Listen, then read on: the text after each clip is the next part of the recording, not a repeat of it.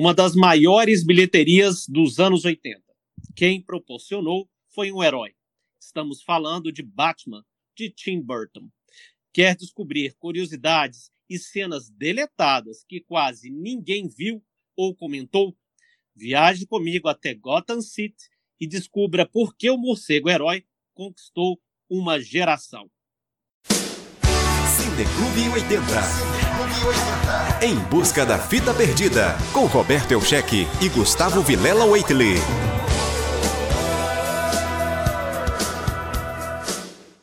E esse Cineclube 80, ele é mais do que especial. Primeiro eu vou chamar meu querido Gustavo Waitley. Olá, Gustavo. Olá, Roberto. Tudo bem, meu querido? Tudo bem. E hoje temos um convidado muitíssimo querido, muitíssimo especial. Ele é professor do Instituto Federal do Rio Grande do Norte e coordenador do projeto Cine Potengi. Ailson Costa. Olá, Ailson. Olá a todos e é um prazer estar aqui neste programa. O prazer é nosso, Ailson. Vamos falar sobre Batman. É um filme norte-americano de 1989 e baseado e baseado no personagem homônimo da DC Comics, dirigido por Tim Burton. É o primeiro longa-metragem da série de filmes inicial de Batman da Warner Bros. O filme é estrelado por Michael Keaton como Bruce Wayne e Batman, com Jack Nicholson, Kim Bassett, Robert Hull, Pat Hingle, entre outros. Lógico, além de Jack Palance, nosso querido que apresentou durante muitos anos aí o Acredite Se Quiser. No, no filme, Batman lida com a ascensão de um gênio do crime conhecido como o Coringa. É, quem me deu a sugestão desse podcast foi o Gustavo e também a sugestão para convidar o Ailson. Gustavo, primeiro, por que você quis convidar o Ailson? Nós já vamos falar sobre isso ou vamos deixar para o final? O que, que, você tem a dizer sobre isso? Bem, Roberto, é, primeiro que Batman é um dos grandes heróis da DC Comics, é um dos grandes ícones, né? A gente tem tanto filme de herói hoje em dia, e são as maiores bilheterias do, é, do cinema hoje em dia, mas a gente tem que lembrar que quem iniciou esse movimento, quem levou os heróis para o cinema de uma forma mais adulta, digamos assim, é é uma forma é, ainda é um filme, digamos, adolescente e tudo mais, só que já é uma, com uma roupagem mais adulta, com uma uma cara mais madura, com umas discussões mais maduras, foi o filme do Batman de 1989.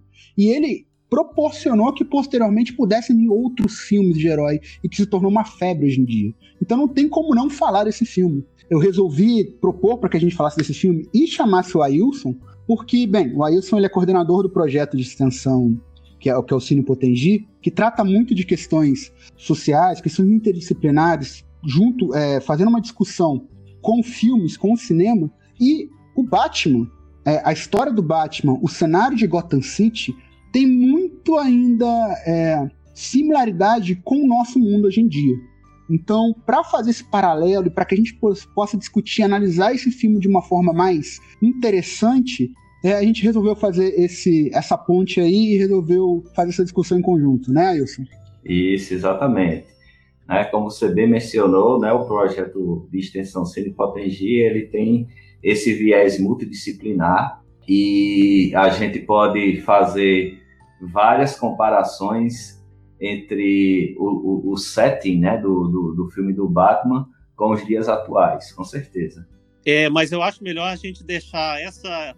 Vamos falar, lógico, dentro do nosso podcast, mas deixar essa análise mais profunda para o final. Por enquanto, é, eu queria dizer que o, o orçamento ele foi é, girou em termo.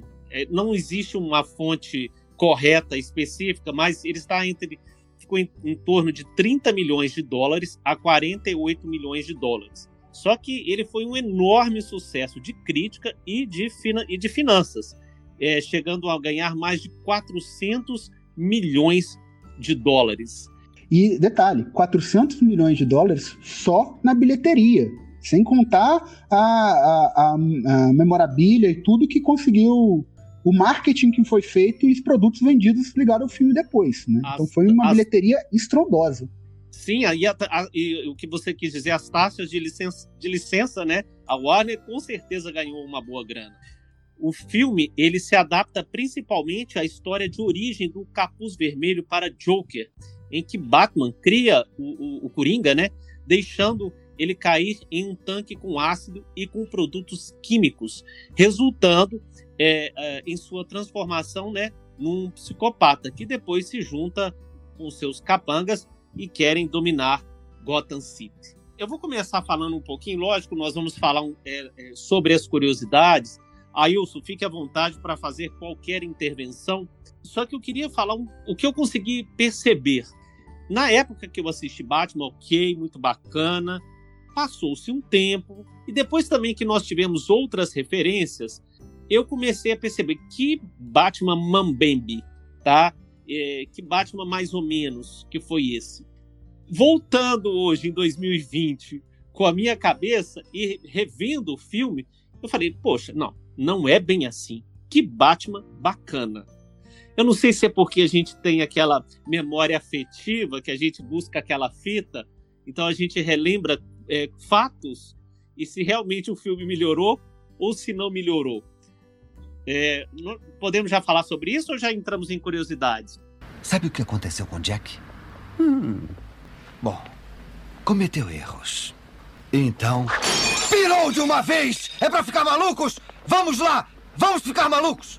É o seguinte: existem algumas questões, né, é, com relação a, ao gostar ou, ou não, né, do, do, desse filme do Batman, que houve na época, né? A própria contratação do Michael Keaton, né? Porque o Michael Keaton era um ator que ele veio de, de, de filmes de comédias, né? Ele tinha feito Beetlejuice e os fãs, né? Do, da, da DC, os fãs que estavam ansiosos para ver o filme de Batman, eles na época detestaram, né? Saber que o, era o Michael Keaton que ia fazer o Batman, né? Como é que um cara de comédia iria incorporar aquela personalidade sombria do Bruce Wayne, né?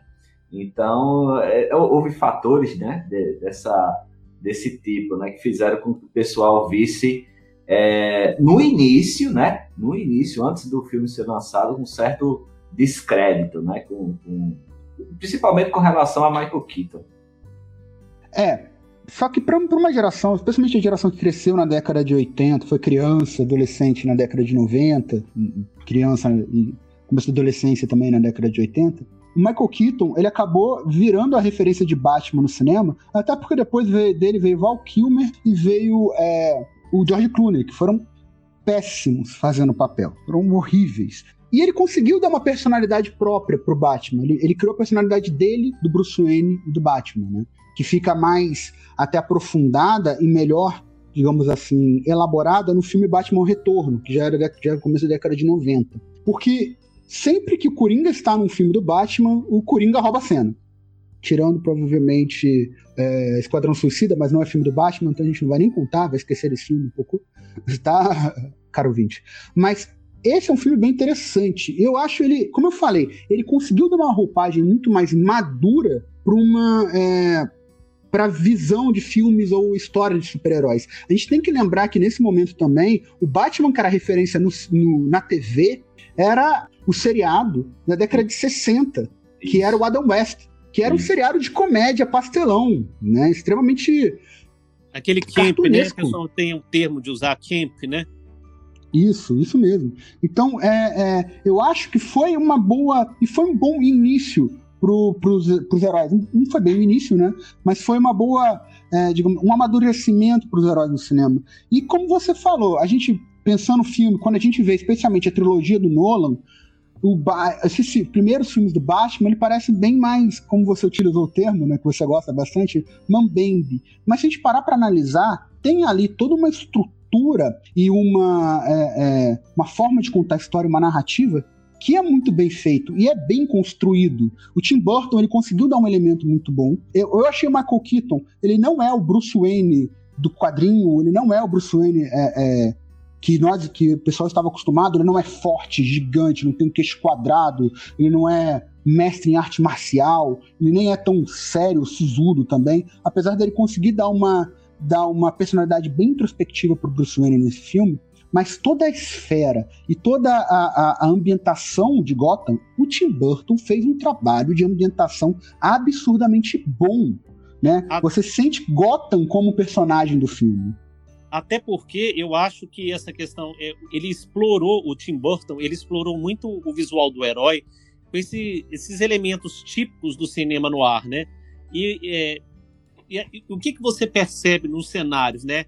É, a impressão que eu tenho até a, a, ao assistir o filme é que a criminalidade está ali o tempo todo em Gotham. Então ele usou cenários sombrios, angulações distorcidas e até mesmo do expressionismo do cinema do cinema alemão.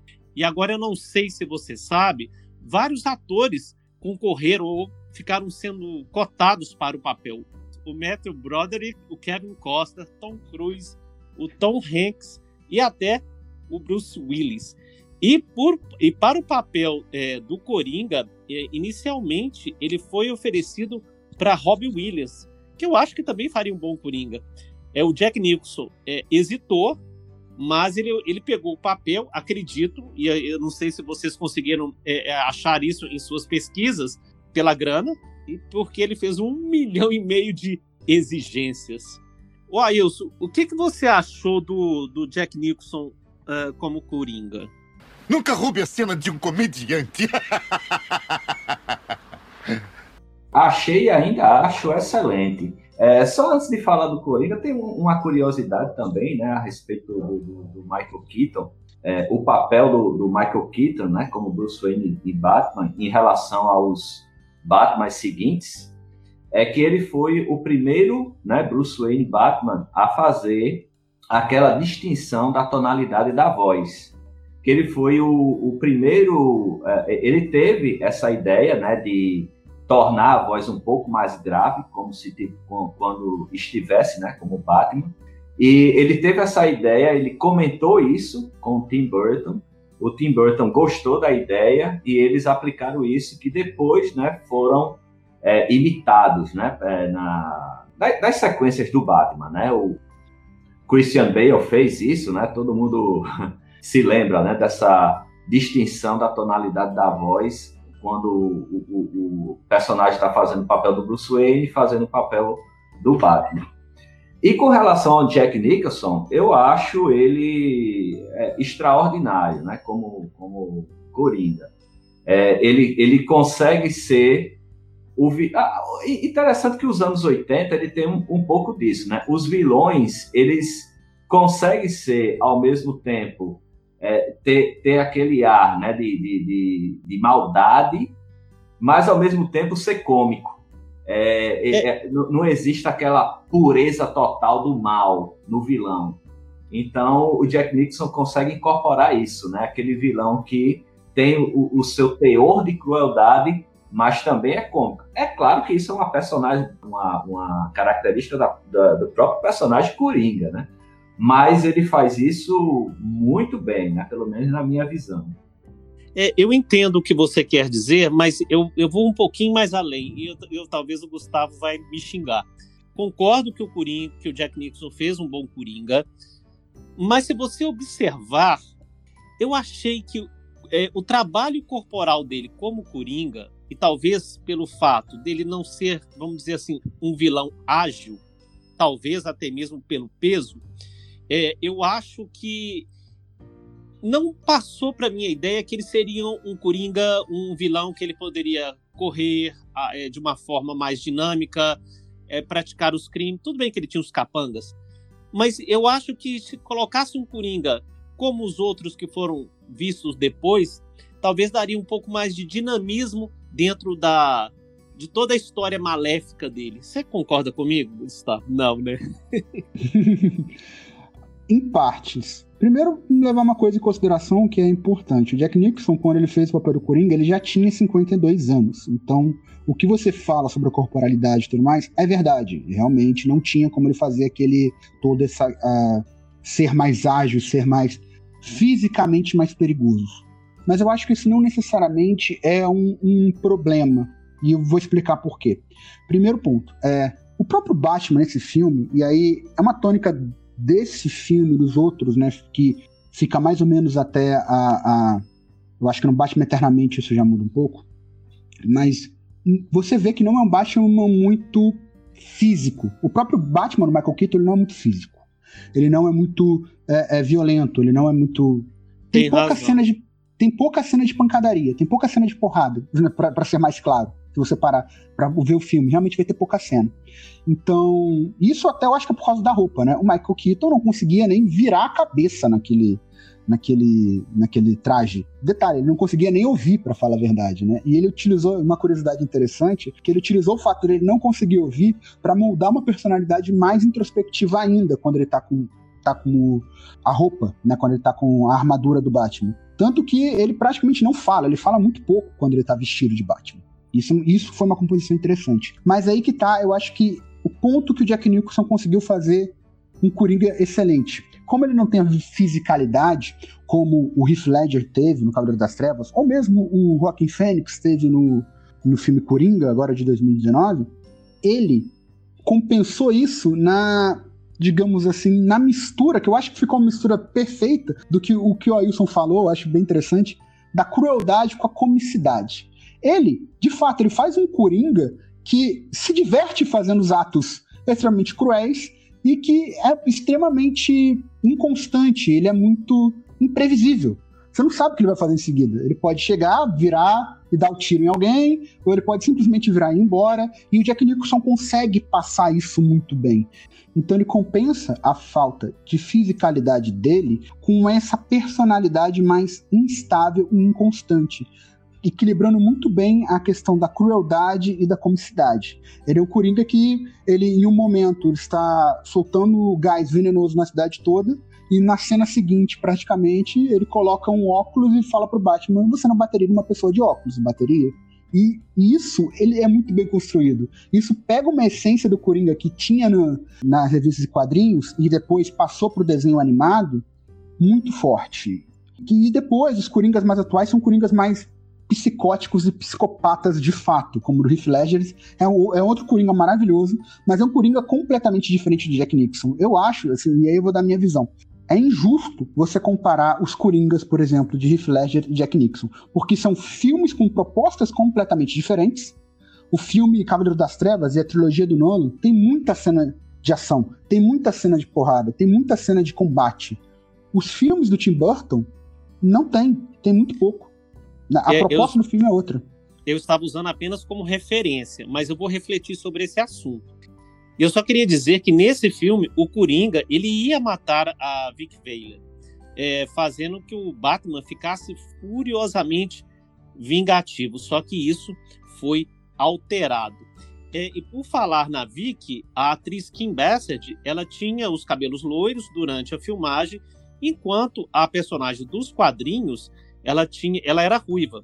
Mas ela era ruiva nos quadrinhos, assim como aconteceu com o Hulk, ela era ruiva, que também teve alteração de cor, porque eles erraram a cor e colocaram uma coloração vermelha. E aí acabou sendo a Vic com o cabelo vermelho. Então, no filme, eles, eles preferiam manter a, a, a personagem com os cabelos loiros.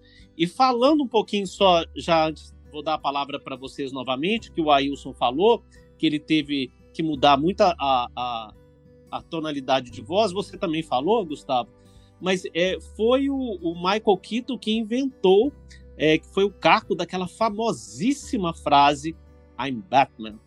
É, e aquilo ali foi a ideia dele, eu acho que foi muito inteligente e aquilo pegou. Não vou matar você porque você vai me fazer um favor. Eu quero que fale de mim para os seus amigos. Quem é você? Eu sou Batman. Foi, de fato, ele. No roteiro, originalmente, estava para ele falar Eu sou a noite, né? Mas aí ele virou e resolveu, ele trocou esse. para essa fala icônica, é, Eu sou Batman, né? I'm Batman, que pegou, e todo isso é utilizado em todos os locais, no, no desenho, nos jogos de videogame, nos filmes atuais também, ficou muito marcado, né? Aquela voz soturna dizendo eu sou Batman. Isso ficou muito bem feito, na minha, na minha opinião. É, tem outras questões também que é, vocês já mencionaram, né, com relação a, a, a, a, o cenário, né, o cenário sombrio, né, que foi inovador, é, mas também foi é, é, é bom a gente lembrar né, que é, o, o, filme, essa, esse aspecto sombrio do filme, ele também foi inspirado na, no, no Cavaleiro das Trevas, né? É, que essa, muda, essa mudança do rumo do Batman, né, do, dos anos 80, é, com relação àquele Batman que estava é, ficando já um pouco decaído para o público. Por, por, Mambembe, né? Como isso, eu gosto de usar. Isso, exatamente. Ele, ele deu uma respirada, ele deu uma renovada né, com a história do, do Cavaleiro das Trevas.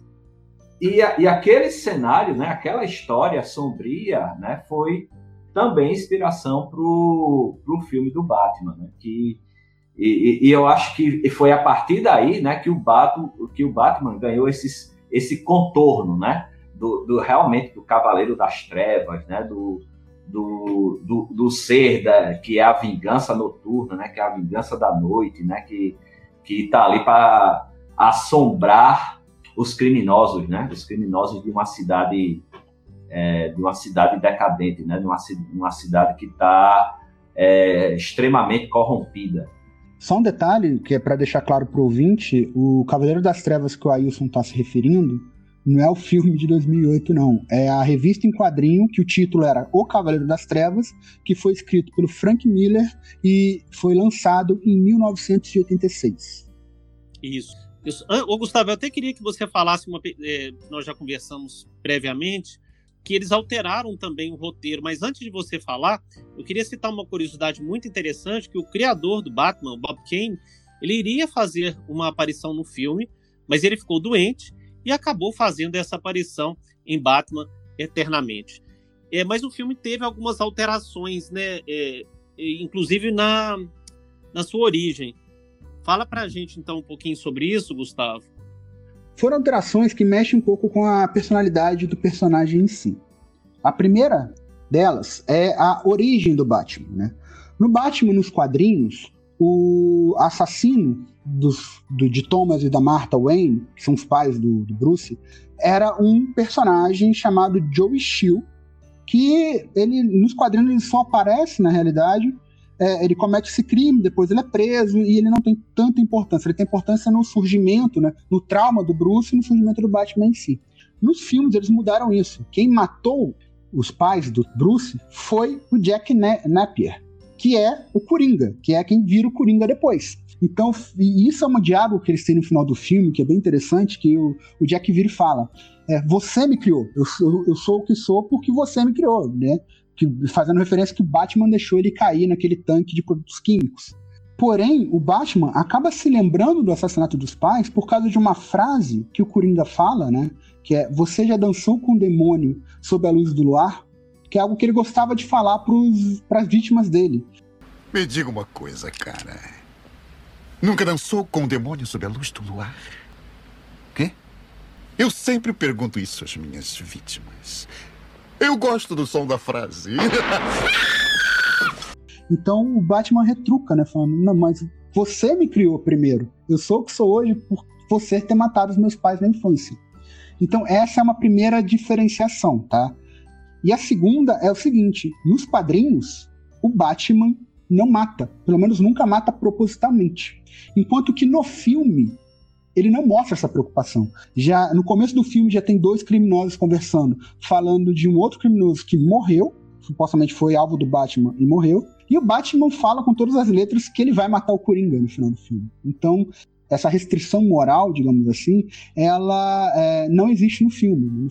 É, eu gostei dessa forma que ele alterou a questão da origem, porque é, vocês já repararam que como é, o espectador ele gosta de histórias de vingança. Então é como se até que não, não nem que seja uma vingança não tão declarada, porque ele descobre isso depois, mas é de justiça sendo feita ou refeita a partir de um ato, igual aconteceu no Batman. É, eu achei isso bem interessante. Essa, eu gostei dessa mudança. E eu acho que meio que deixa a história fechada. Agora, é, um detalhe interessante também sobre a história, e isso foi uma decisão do Tim Burton e da Warner, foi tirar o Robin. É, porque eles já estavam com aquela conotação meio. De novo, gente, não quero ser repetitivo, aquela conotação mambembe. E eles não queriam. Ah, isso aí, palavras é, da produção e do Tim Burton, eles não queriam colocar um jovem companheiro de meia calça. E isso foi uma escolha extremamente feliz, até porque, agora eu não sei, vou jogar lenha na fogueira antes da gente começar as análises do filme, é, para não dar aquela conotação de da homossexualidade, que até hoje é lembrada do Batman e do Robin. É, essa é uma piada que já, já é, é, extremamente antiga e foi muito é, alimentada exatamente por conta desse seriado da década de 60, né? E foi uma boa escolha não ter usado o Robin, apesar de ter uma curiosidade em relação a isso, que a gente fala mais pro final do episódio. Mas foi, na minha visão, foi uma coisa bem acertada, não ter usado o Robin. E aí, como teve outros filmes, deu para construir, digamos assim, a entrada do Robin depois. O que acabou acontecendo no Batman Eternamente. Né? Não foi nem no, e que ficou todo. péssimo, mas não vamos falar sobre isso agora, mas que eu acho que ficou péssimo no meu ponto de vista. Agora, gente, eu queria entrar já na área, na análise, e depois a gente volta, porque a gente tem que falar sobre a, as cenas deletadas, mas eu já queria já contar com o Ailson, eu acho que ele vai poder desenvolver isso muito bem, é traçar um pouquinho, Ailson, desse paralelo do que aconteceu é, com a cidade de Gotham, a decadência pura, e assim, é, e como é cheia de simbolismo, né? O Coringa distribuindo dinheiro, as pessoas completamente cegas, aceitando o dinheiro, e ele depois jogando o ar tóxico lá para as pessoas, como isso tem simbolismo em 2020, meu Deus. Com certeza. E, e, e é fantástica essa, essa sua forma né, de, de, de introduzir aí o comentário, é, de forma cega mesmo, né? Porque as pessoas no filme, né, eles têm noção né, de que existe perigo né, na, é, é naquela festividade né, que existe, de Gotham, né, que o comissário Gordon ele, ele quer adiar, ele não quer que aconteça, mas aí o, o é, só lembrando, desculpa interrompê-lo, só pontuando, é, ele não quer que aconteça o grande festival que todo ano tem na cidade. Isso. Pode continuar isso, perdão. Isso, exatamente.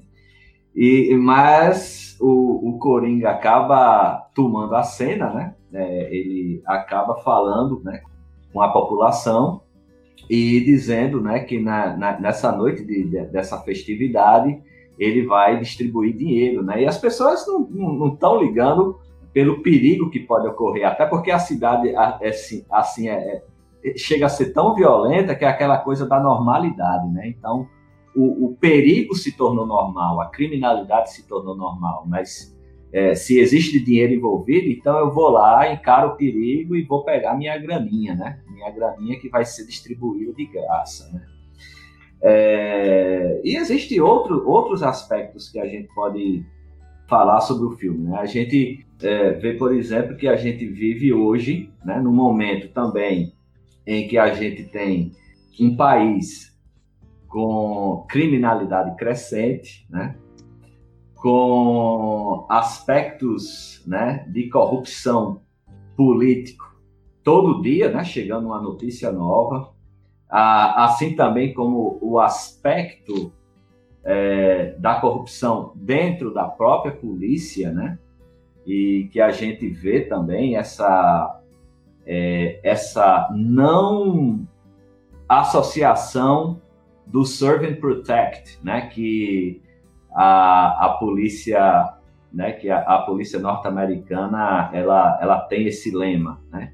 Então não existe essa relação, essa relação próxima da população com a polícia. A polícia, a gente vê a polícia sendo corrupta no filme de Batman. A gente vê muitas vezes notícias, né, hoje em dia da, da polícia também sendo alvo de, de corrupção e, e, de ataques, né? Hoje a gente vê, infelizmente, né, ataques à, à, à raça negra, né? Infelizmente, né, a gente tem essas, essas notícias, né? E como na história, desculpa interrompê-lo, e como na história também você começa a perceber a cegueira política, porque o Coringa ele ele não quer ser só um vilão, ele quer ser um político. Isso. Ali dentro do filme, você tem vários sinais que ele mostra que ele quer ser um político, até mesmo para ele poder desfilar e ele conquistar a população. Então, é, aquelas pessoas, elas ficam metificadas em relação ao Coringa e toda a ameaça que é, e é o, que é o Batman. É... Exatamente. Do mesmo, da, da, mesma forma que o, o, o chefe de uma máfia quer exercer um poder, o Coringa representa isso, né? O chefe de uma máfia. Ele quer tomar o poder, ele quer ser maior do que o próprio chefe que, que é empossado por lei, né? Que é empossado por voto. Ele quer dominar pela força mesmo, né? Pela força e pela astúcia, né? Que o Coringa é uma, uma soma disso, né? Uma soma de, de alguém que é extremamente astuto. Tem mais um detalhe, mais uma coisa que eu, que eu percebi revendo o filme para a gente poder fazer esse podcast, que é a questão também da utilização da mentira. Isso é tão atual hoje em dia, a gente vive num momento né, onde as fake news, né, as notícias falsas, falsas definiram é, resultados de eleições e ainda podem definir. É, e isso é muito presente, as pessoas repassam notícias falsas sem saber o que está acontecendo, sem visualizar direito. E eu percebi o quanto que o Coringa mesmo utilizava isso no filme. O Coringa ele conseguia invadir o sinal da TV e fazer pronunciamentos. Então, em vários momentos ele faz isso e ele mente descaradamente, porque não tem problema nenhum em mentir, ele é um psicopata, né? Então ele mente descaradamente, se colocando inclusive como herói, né? Ele fala que o maior problema de Gotham é o Batman. O Batman que é, começou a fazer todas as violências. E ele inclusive chama o Batman, então vamos, vamos nos encontrar. Eu estou aqui, eu tirei a minha maquiagem. E a parte interessante é que ele estava de maquiagem, né? Porque depois que ele caiu no, no, no, tanque de produto químico, o rosto dele ficou com aquela coloração. Uma coisa desse filme, diferente dos outros mais atuais, é que o rosto do Coringa pintado não é um rosto pintado. Nesse filme, o rosto dele normal é pintado. Então ele se maqueia, na verdade, para parecer uma pessoa normal. Então, nessa cena que ele tá na TV, ele vira e fala que eu tirei a minha maquiagem, tire a sua máscara e vamos nos encontrar enquanto na verdade ele estava usando maquiagem naquele momento. É, é muito simbólico essa, essa cena e a demonstração dele utilizando a mentira, dele, dele usando uma maquiagem para parecer uma pessoa bondosa, para parecer um herói, falando que ele está sem maquiagem, enquanto na verdade ele está com a maquiagem, ele está com a máscara, e mentindo descaradamente para poder atingir o objetivo que ele queria atingir. Né? A gente vê muito isso no mundo político hoje em dia. Assim, isso é histórico, mas hoje em dia é atingir um patamar por causa da internet, por causa do WhatsApp, das redes sociais, atingiu um patamar que antigamente não era tão normal. Hoje em dia, Isso. o uso da mentira está muito mais massificado. Exatamente. Bom, e agora eu acho que é a hora do nosso editor colocar a, a homenagem, que eu acho que é uma homenagem, né, que o Ricardo, Mari, Ricardo Mariano, o locutor oficial da Herbert Richards, onde toda vez que você escutar essa vinheta, meu caro ouvinte, será a nossa informação quase exclusiva. Versão brasileira Cine Clube 80. Bom, e eu quero começar com uma cena que foi filmada, mas ela foi descartada da versão final, que envolve o Batman resgatando, é uma cena até simples, é, resgatando uma garotinha em um beco durante a fuga é, dos capangas do Coringa não tem tanto significado assim, mas essa cena ela ficou muito tempo escondida eh, em documentários, mas eh, nos eh, atuais lançamentos em mídia ela já foi colocada como extra. Mais alguma cena deletada, Gustavo? Não é necessariamente uma cena deletada, Roberto, mas é como eu já tinha falado da questão do Robin, era uma cena que estava no roteiro, mas ela não chegou a ser filmada. Mas chegaram inclusive a fazer o storyboard dela. O storyboard, cara ouvinte, caso você não saiba, nos filmes eles fazem desenhos de como que vai ser a cena, né, para aquilo servir de base para que o, o diretor possa filmar, saber onde vai ficar a câmera e tudo mais, né? Então chegaram a fazer o storyboard, mas não filmaram a cena. E a cena era a morte dos pais do Dick Grayson, do Robin, que seriam mortos pelo Coringa, numa perseguição do Batman é, atrás do Coringa. Ele, é, os Flying Graysons, né? Estariam na parada, estariam na, no desfile e teria estariam fazendo uma apresentação de trapézio e o Coringa chegaria, é, jogaria uma dinamite num, num, num, furgão que tinha fogo de artifício, aquilo explodiria e pegaria fogo, matando os pais do Dick Grayson, que no final do filme se tornaria o Robin. mas é, resolveram descartar isso, é, é, não utilizaram nem chegaram a gravar. Mas a parte mais legal é que lançaram anos depois lançaram um DVD com alguns extras e animaram esse storyboard. E para fazer as vozes pegaram os dubladores oficiais do Batman e do Coringa na série animada. E detalhe, meu caro ouvinte, quem faz a voz do Coringa é o Mark Hamill, sim, o Luke Skywalker de Star Wars. Muito bacana. Bom, e teve uma outra cena também que não chegou a ser filmada, também apenas com storyboard, é, que, é, que era durante a parada de 200 anos da cidade. O, é, eles iriam inaugurar uma, uma estátua do fundador da cidade, mas que a festa seria interrompida, interrompida com uma estátua, uma réplica da estátua do Coringa. E essa estátua é, é enorme. É, inclusive, essa, essa cena, é, existem algumas. Uh, tinha aquela lenda se existiu ou não essa cena, mas foi achado, é, até que recentemente, algumas fotos que mostravam essa estátua no chão. Então ela realmente, ela quase, vamos dizer assim, ela, ela foi filmada. Mas depois, eh, não se sabe por que eles tiraram essa cena. Gente, nós esquecemos de falar um detalhe muito importante, mas nós vamos falar agora. Eu já sei que eu vou pedir pro, pro Gustavo, e se o Ayus quiser comentar, a trilha sonora. Gostou da trilha sonora, Gustavo, feita pelo Prince?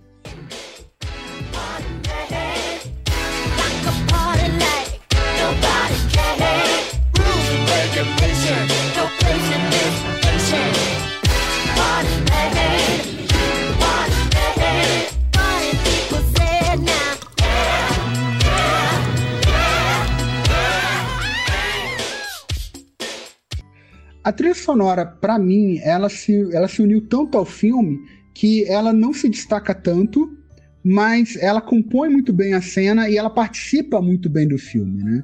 Então, ela, é, é, ela funcionou muito bem na, na, minha visão, na minha opinião. Eu já, eu já não, não gosto tanto da trilha sonora, né? Eu, mas eu também não acho que ela prejudica o filme. Ela, Por que mim, você não gosta? A sensação que eu tenho quando eu vejo o filme, quando eu vejo os momentos da trilha, é que ela poderia ser melhor. Entendi. Então, uh, ainda, é, é, mesmo aquela a, a, famosa cena, né, que ele entra aquela apoteose, né? né? Naquela apoteose destruindo ali aquelas estátuas, pinturas com a trilha sonora do Prince. Ah, tudo bem, né? Tem uma, existe uma conexão ali da, da do, do, estilo da música com o que está sendo, né? Com, com o que está sendo executado ali, né? Naquela na, naquela destruição assim meio meio acanalhada, né? Digamos assim. Mas é uma trilha que assim, ela não não teve nenhum efeito é... Como trilha sonora para poder ser tão destacada como foi. É isso que você quis dizer? É, exatamente, exatamente. Eu entendi. Assim, existem pessoas que adoram, né? Existem alguns fãs do filme que adoram a trilha sonora do Prince. Mas sim, pode ser sim. também pelo fato também eu também não gostar muito da música do Prince, né? Então também a, pode ser que tenha a ver com isso, né? Também. É, eu queria encerrar esse podcast é, com uma, uma análise muito interessante do Tim Burton, onde ele fala que todo filme e a mitologia do personagem são um duelo completo dos loucos. É uma briga entre duas pessoas perturbadas. O Coringa é um personagem tão grande porque existe uma total liberdade para ele. Qualquer personagem que opera no exterior da sociedade, à margem da sociedade, é considerado um louco e um exilado. Então tem a liberdade de fazer o que ele quer. Eles são os lados mais sombrios da liberdade. A insanidade é de alguma maneira assustadora. A maior liberdade que você pode ter, porque você não está vinculado pelas leis da própria sociedade. Deixa eu lhe falar desse cara que eu conheço, Jack. Semente do mal, garoto ruim. Magoa as pessoas. Eu já gostei dele. Fechamos então aqui o nosso podcast com chave de ouro. A fita perdida. Gustavo, você traz para nós? Eu trago. E essa fita vai vir assim um pouco nojenta, digamos também, porque eu encontrei ela, eh, Roberto, num quarto extremamente ensanguentado numa cidade no interior de Ohio. Poxa, Ohio. É, pesquisem, ouvintes, pesquisem da, qual seria esse podcast.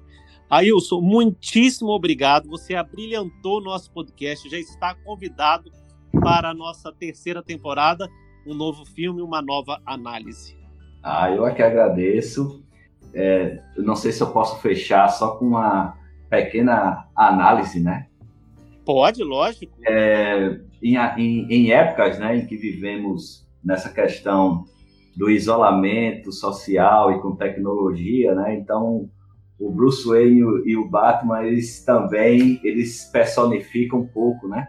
Essa questão do uso das tecnologias, no caso dele, para as investigações, né? Que é próprio do Bruce Wayne. E também o isolamento em si, né? Que ele tem, assim como um aspecto meio eremita, mas é claro também é, em, em, função do, do, trauma dele, né, da questão dele ter que viver nesse isolamento para é, manter a Gotham segura, né, saindo pela noite. É isso. Mas antes da gente terminar, Roberto, uma última coisa mesmo, é esse filme concorreu e ganhou o Oscar. Ele ganhou o Oscar de melhor direção de arte tão bem feito trabalho do Anton First e do Peter Young, direcionado para esse clima gótico e noir da cidade de Gotham City. Né? O Oscar muito merecido pela melhor direção de arte. Ok, muito obrigado, Gustavo. Muito obrigado, Ailson. Até a próxima. Obrigado, forte abraço. Com licença. Nunca dançou com o demônio à luz do luar.